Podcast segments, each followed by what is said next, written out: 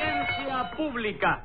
El tremendo juez de la tremenda corte va a resolver un tremendo caso. Buenas noches, secretario. Buenas noches, señor juez. ¿Cómo sigue usted del hígado? Ahí, ¿Y del reuma? ahí, ¿Y del vaso? ahí. ¿Y de la vejez? Ahó. ¿Cómo hago? Dirá usted que ahí. No, señor, digo que ahó, que ahora fue cuando usted se buscó los 10 pesos de multa.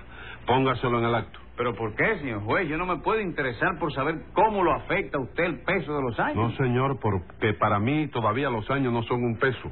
¿Cómo que no son un peso? No, señor, son cuarenta y tantos centavos nada más. Y vamos a ver qué caso tenemos hoy. Una desfiguración de rostro. No me diga, ¿a quién le desfiguraron el rostro? Al señor ¿Y Cascarilla. quién se lo desfiguró? Un barbero. Pues entonces llámelo complicado en ese barbericidio. Enseguida, señor juez. Luz María Nananina. Aquí como todos los días. Olegario Cascarilla. Servidor. José Candelario Tres Patines. ¡A la reja! Perico Jovellanos y Campo Florido. Aquí estoy, señor juez. ¿Por qué he venido? Mm, Si es el poeta. ¿Cómo está usted, Jovellano? Regular como todos los cubanos. ¿Y eso? ¿Qué le ocurre?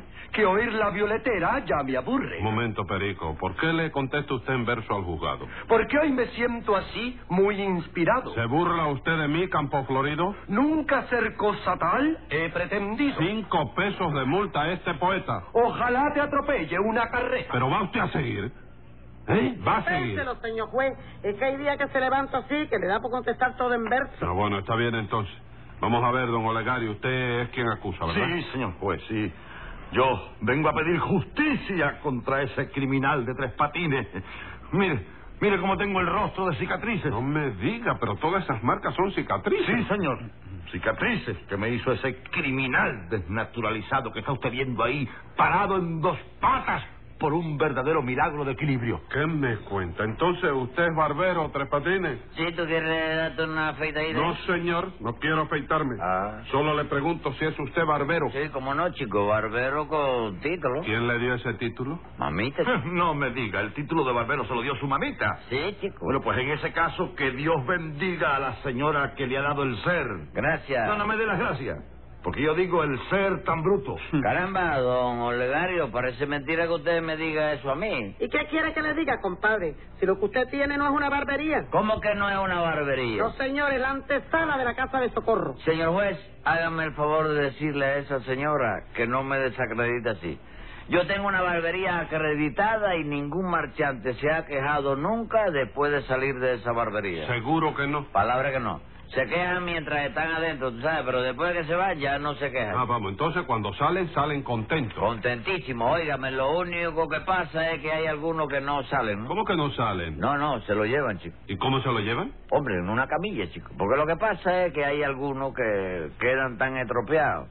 Comprende, De- después que yo los afeito, que no pueden caminar por su pie. Entonces yo voy al teléfono, aviso a la ambulancia y se lo llevan para la quinta, chico. Ah, esos van a la quinta. Sí, pero los otros no, los otros van a la cuarta. ¿Cómo a la cuarta? Sí, en la cuarta estación hacer la denuncia. Bobería de los machantes que son así. Boberías, ¿no? Mire, mire este rostro, señor juez, y dígame si estos son boberías. Bueno, don Olegario, pero explíqueme, ¿qué fue lo que le pasó a usted en esa barbería? No, pues nada, señor juez, que yo entré a afeitarme creyendo que entraba en una barbería civilizada. Ujú. Pero lo que tiene tres patines no es una barbería. Ah, no. No, señor, es un matadero industrial. En menos de cinco minutos me dio como 45 navajazos y no me degolló de milagro. ¡Qué barbaridad! Y todavía se atreve usted a decir que es barbero tres patines. Sí, ¿tú quieres afeitarte? No, señor, no quiero afeitarme. En fin, don Olegario, usted acusa a tres patines de desfiguración de rostro, ¿no es eso? Claro que sí, sí, señor, porque mire cómo tengo ahora la cara. Y yo era bonito, ¿verdad, Nina? Precioso, señor juez. Últimamente no tanto, ¿sabe? Pero yo quisiera que usted hubiera visto lo bien que lucía don Olegario allá por el año Oh, 1914. U- Ah, ¿Usted me conocía ya en esa época? No, pero tengo en casa un número de caras y caretas que trae un retrato suyo. Está muy bien, ¿eh? Muy Bueno, bien. ya, ya, ya. De modo, Tres Patines, que se ha metido usted otra vez a barbero, ¿no es Pero eso? si yo soy un barbero formidable, chico. Con la venia de la sala, ¿me permite su señoría que recite unos versos? ¿Qué versos son esos? Unos versos que el marqués de Coco Seco le dice al barbero del rey don Tancredo II en la tremenda tragedia titulada La venganza de don Lolo o el platanal de Bartolo. ¿Y por qué quiere usted recitar esos versos? Ah, porque le vienen muy bien a Tres Patines. Ah, recítelos entonces, a ver cómo dicen. Pues dicen así. ¡Uh, barbero que afeitas a puñaladas, cortando los carrillos y las quijadas, destrozando el pellejo de las narices y llenando los rostros de cicatrices! Tras de ver cómo afeitas con gusto aclaro que no eres un barbero, sino un bárbaro, y que tienes ganados por tu torpeza 25 estacazos en la cabeza. Con la venia de la sala. ¿Qué le pasa a usted? ¿Me permite su señoría resucitar otro verso a mí? ¿Qué versos son esos? Uno verso que el conde de... ¿Cómo se llama? De Gato Fino. Ajá. Le dice al marqués de Pecado Grande la tremenda tragedia titulada El honor de un bolitero o un níquel al marinero. ¿Y por qué quiere usted recitar esos versos? Porque le viene muy bien a Perico. Recítelos entonces, a ver cómo dicen. Pues dicen así. A ver. En todas esas cosas que me dijiste, aunque tú no lo creas, te equivocaste.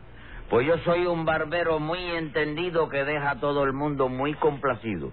Y en cuanto a tu delirio de poesía, no te sigas llenando de cativía, pues está demostrado que eso es dañino para el hígado, el vaso y el intestino. Oh. Honra, ya se dijeron todo lo que tenían que decirse. Sí, ya está casi todo. Ya Bueno, pues 100 pesos de multa cada uno por comer poesías en el juzgado. A ver, Bueno, Tres Patines, vamos a ver.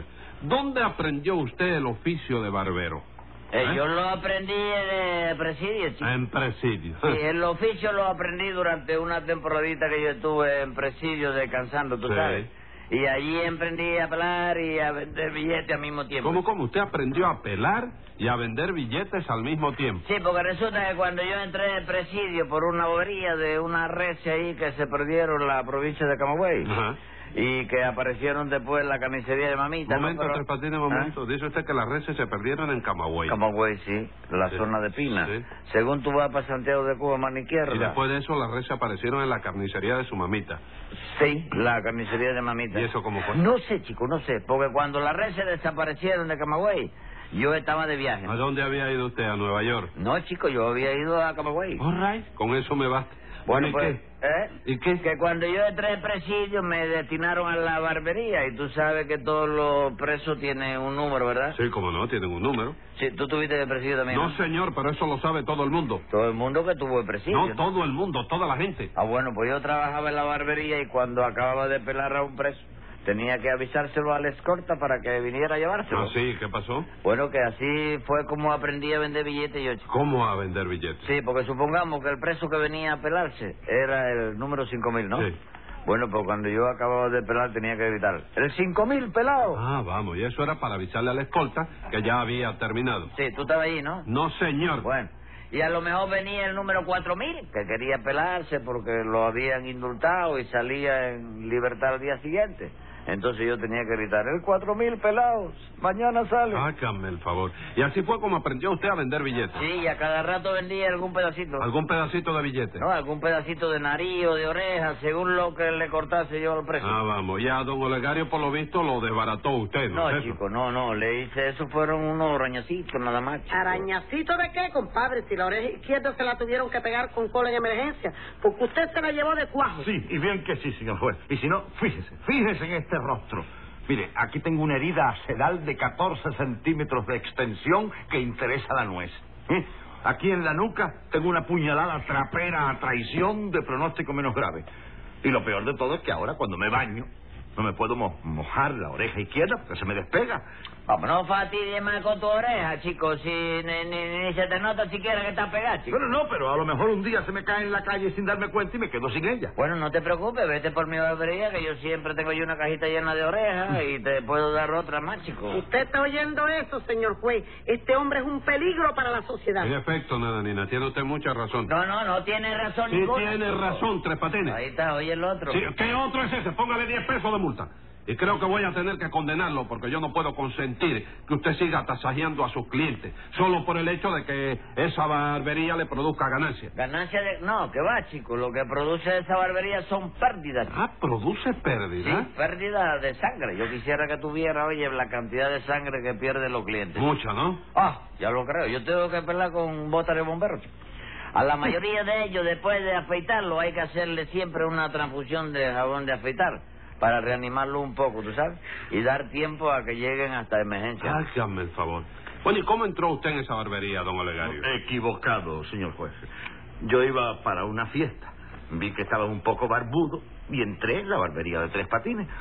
Por cierto que apenas me senté en el sillón, la primera pregunta que me hizo ya empezó por asustarme un poco. ¿Sí ¿sabes? que le preguntó? Que si quería afeitarme con anestesia general o con anestesia local nada más. No me diga. Ah, Sí. ¿Y usted afeita con anestesia tres patines? Bueno, sí, chicos, hay muchos marchantes que la piden, ¿no? Cuatro velas, eh, cuatro velas navajas la piden. Lo que viene por primera vez como don Ricario. Olegario. Olegario, ¿tú lo conoces? No, señor, pero Sí. lo ha dicho. Pero lo que ya han venido otra vez se prefieren afeitarse con anestesia. ¿no? Hágame el favor. ¿Y usted qué le contestó, don Olegario? Bueno, pues yo como, como no sabía que la cosa era así, pues le dije que no quería anestesia ninguna.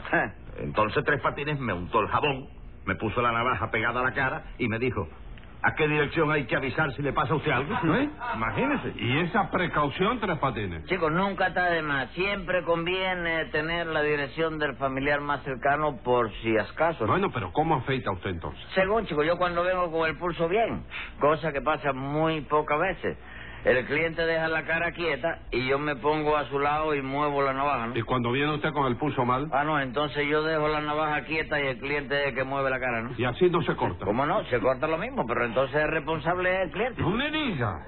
Eh, cuando afeitó usted a don Olegario, ¿cómo tenía el pulso? Bien, chicos, bien. Lo que pasó fue que la navaja estaba un poco mala, ¿no? No cortaba bien. Sí, pero parece que estaba un poquito mellada porque mamita tiene la costumbre de abrir la lata de leche con la navaja que yo uso para afeitar y ya tú sabes. Hágame el favor, entonces usted afeitó al pobre hombre este con una brelaza. Sí, pero cosa de mamita, pero ya, ya, ya le dije que eso no lo haga más, chico. Pero usted reconoce que lo que hizo con don Olegario fue una salvajada, Sí, ¿verdad? pero que no soy yo el responsable de nada, chico, porque él mismo lo pidió, chico. ¿Cómo? ¿Cómo que yo lo pedí? Sí, claro que sí, compadre. ¿Qué fue lo que usted me dijo cuando entró allí, chico? Bueno, que quería afeitarme. ¿Y qué más pidió? Un masaje. ¿Cómo un masaje? ¿Usted dijo masaje? Sí, señor. Adiós, chico, entonces fue que yo no lo entendí bien. Pero, ¿Qué entendió usted? Yo entendí masacre. Masacre. Sí, cuando yo hice eso, ya tú sabes. Yo dije, bueno, ya este eh, sabe lo que le perra. Y entonces, como que no había problema, agarré la navaja y ra, y ra, ra, pan, pan.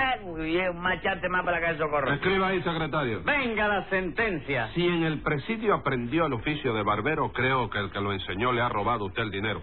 Y como yo soy el juez y eso no hay quien lo perdone, vaya a presidio otra vez para que se perfeccione.